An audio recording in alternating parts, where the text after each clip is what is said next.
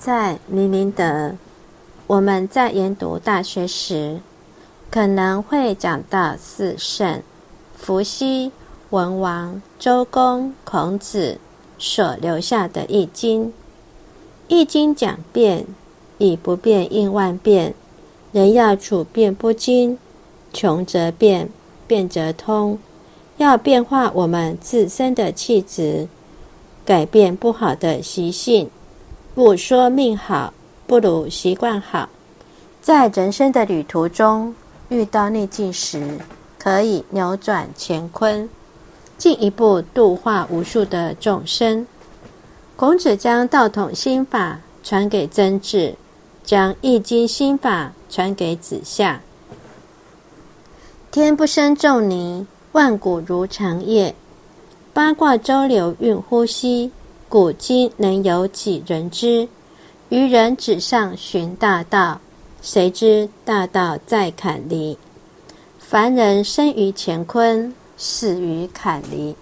圣人不死，抽坎填离，而回归于乾坤。一抽坎，抽掉不好的习性、脾气、毛病。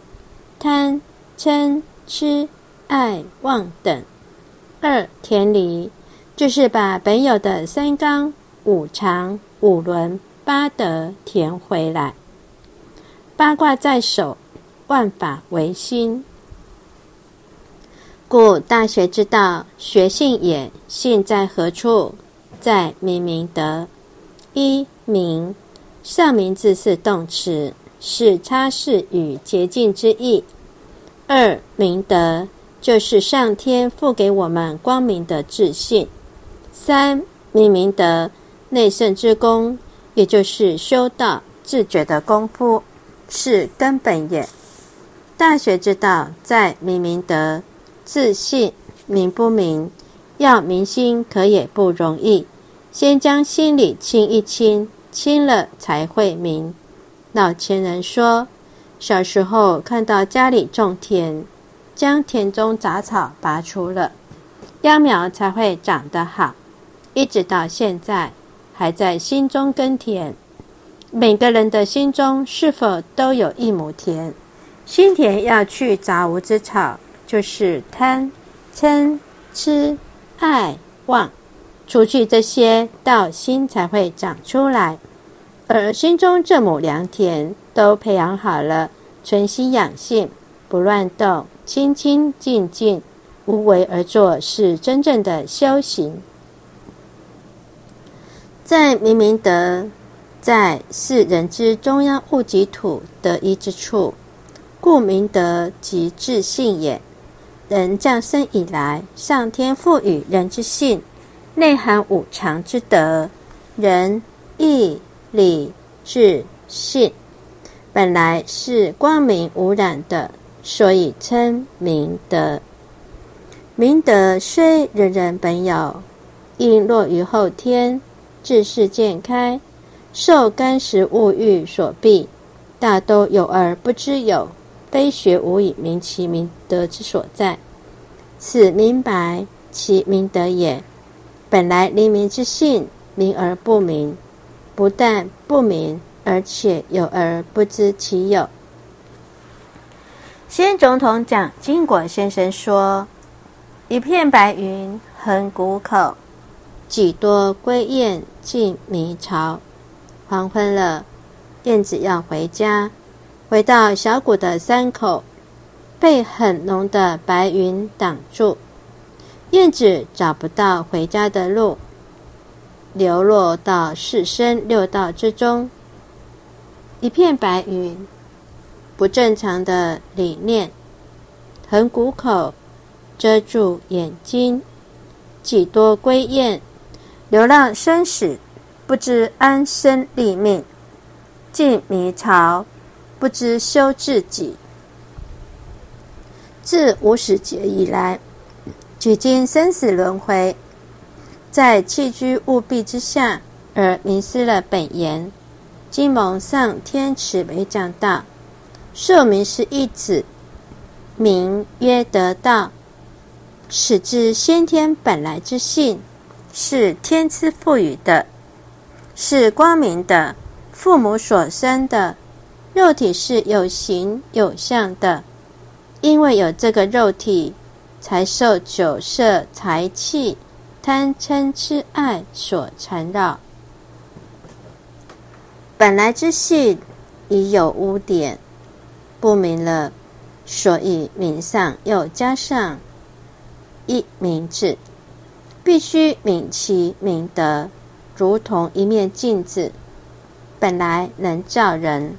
是亮的，因受尘埃埋没已久，不但不明，还不知是一面镜子。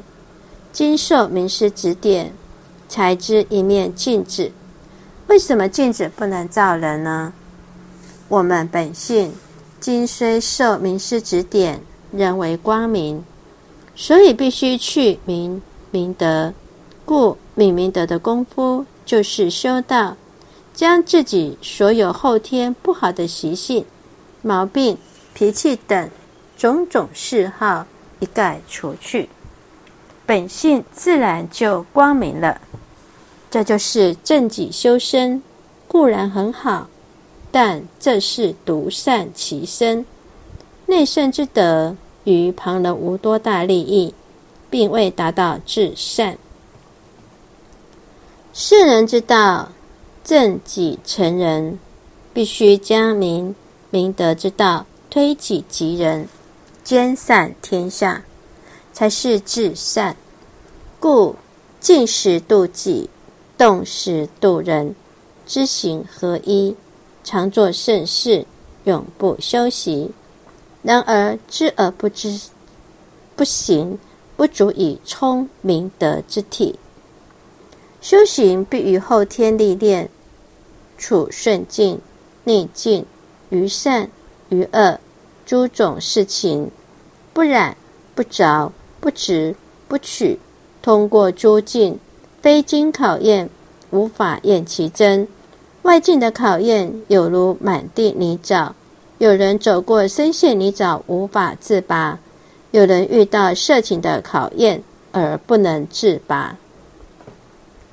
在古代有一间佛堂，是修禅宗的。禅堂中如石一般的寂静，寂静的似乎空无一人，只有守关的老禅师心中清楚。参加这次闭关的四十位法师，今天已到最后一关——生死关。但愿这些法师今天能够不出意外，顺利过关。就在守门老禅师担忧莫岛中，门外传来了阵阵的争吵声。原来禅堂外护关的师傅与一名女子在争执。老禅师打开房门，想劝阻争吵，但就在这时，突然那名女子猛力推开了房门，就突然一步闯进了禅堂。随着门响，四十位闭关的法师几乎同时睁开了眼睛。他们被眼前这名女子惊呆了。这是一个亭亭玉立的少女，秀美、端庄、俏丽、轻盈。他的目光扫遍每一位端坐的法师，并报以淡雅温柔的一笑，那摄人神魄的一瞥。那动人心魄的一笑，足以让每一个见到他的人终身难忘。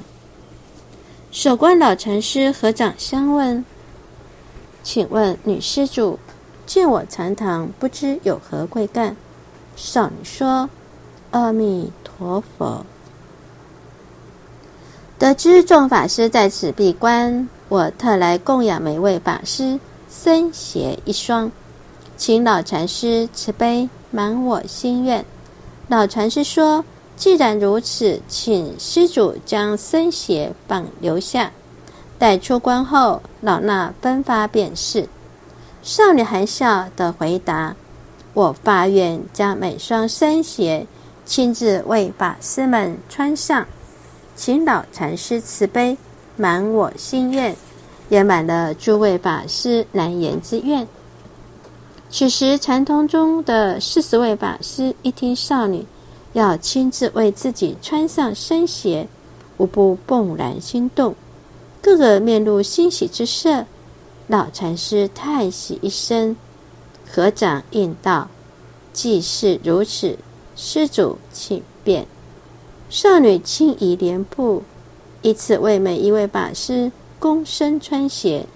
那娇美的笑容，柔软的双手，婀娜的身姿，沁人的幽香，使每个法师无不暗暗自慨：能与此女相伴一日。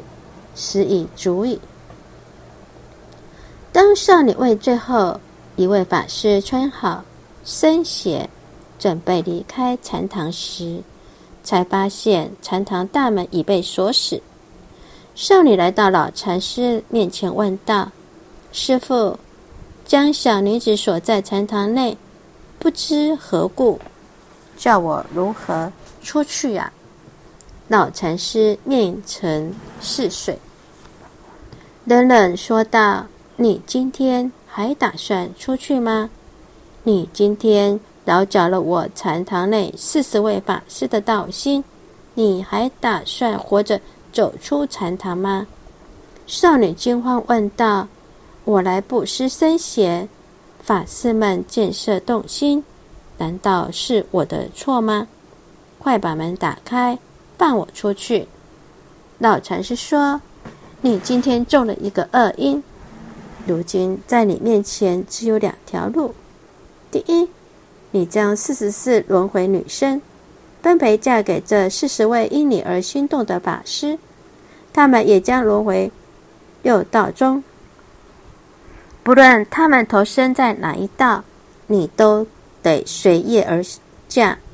第二，你今天死在这里，断了这四十四轮回之因。少女惊恐的睁大了双眼，流着泪问道：“我再也没有别的选择了吗？”老禅师坚定的回答：“是的，两条路由你自己选择。对修炼者而言，色界是最重要的，万恶淫为首。”少女用颤抖的手把身上的丝带取下，缓缓对老禅师说。我会和这条丝带一起离去，用我这条小命来偿还这大罪。我宁可把命留下，也不愿再轮回四十四女生。听到少女的话，禅堂里的四十位法师都惊呆了。刚才还是妩媚动人的少女，如今却是凝重的手持丝带，慢慢的向门前走去。结束自己美丽而宝贵的生命。看到这一幕，法师无不为惋惜。那曾经是亲情搏动的生命，如今已灰飞烟灭；那曾经艳如花蕊的脸，如今已苍白冷漠。但仍不失她的美丽。三天后，少女的尸身开始散发出腐臭。苍白美丽的面颊也变了颜色，但老禅师就像什么也没有发生过一样，每天守护着禅堂内四十位闭关的法师。随着时间一天天的推移，少女的尸体逐渐发生了变化，原本婀娜苗条的身体，如今已腐烂的臃肿不堪。那张曾经令人心动的脸面孔，如今。已变得，已变成淡绿色，不断的渗出腐液，散发着令人作呕的恶臭。闭关的师傅们已无法忍受，想请老禅师打开门窗，使空气流通，并把这具女尸移出去。可是老禅师仍像无视人一样。继续无言的守候在禅堂内，面对对峙奇臭无比又恐怖女尸的第七天，四十位法师忍无可忍，女尸身上的腐肉已脱落，裙子和裤子也掉落了，腐肉脱落，露出骇人的白骨，上面爬满了蠕动的蛆虫。大家再也控制不住了，几乎是同时作呕出来。老禅师冷冷的对大家说：“大家想出去禅堂吗？”四十位齐声答道：“对。”老禅师说：“能回答我的问题就可以出去。想回答的请举手。”四十位师傅同时举手。老禅师回首一指身边的女尸，问道：“她是谁？”众人全愣住了，哑口无言。老禅师大声问：“告诉我，他是谁？是那个令你们神魂颠倒、想入非非的少女吗？”众人齐声回答：“不是。”老禅师问：“现在你们打算和他厮守终生吗？”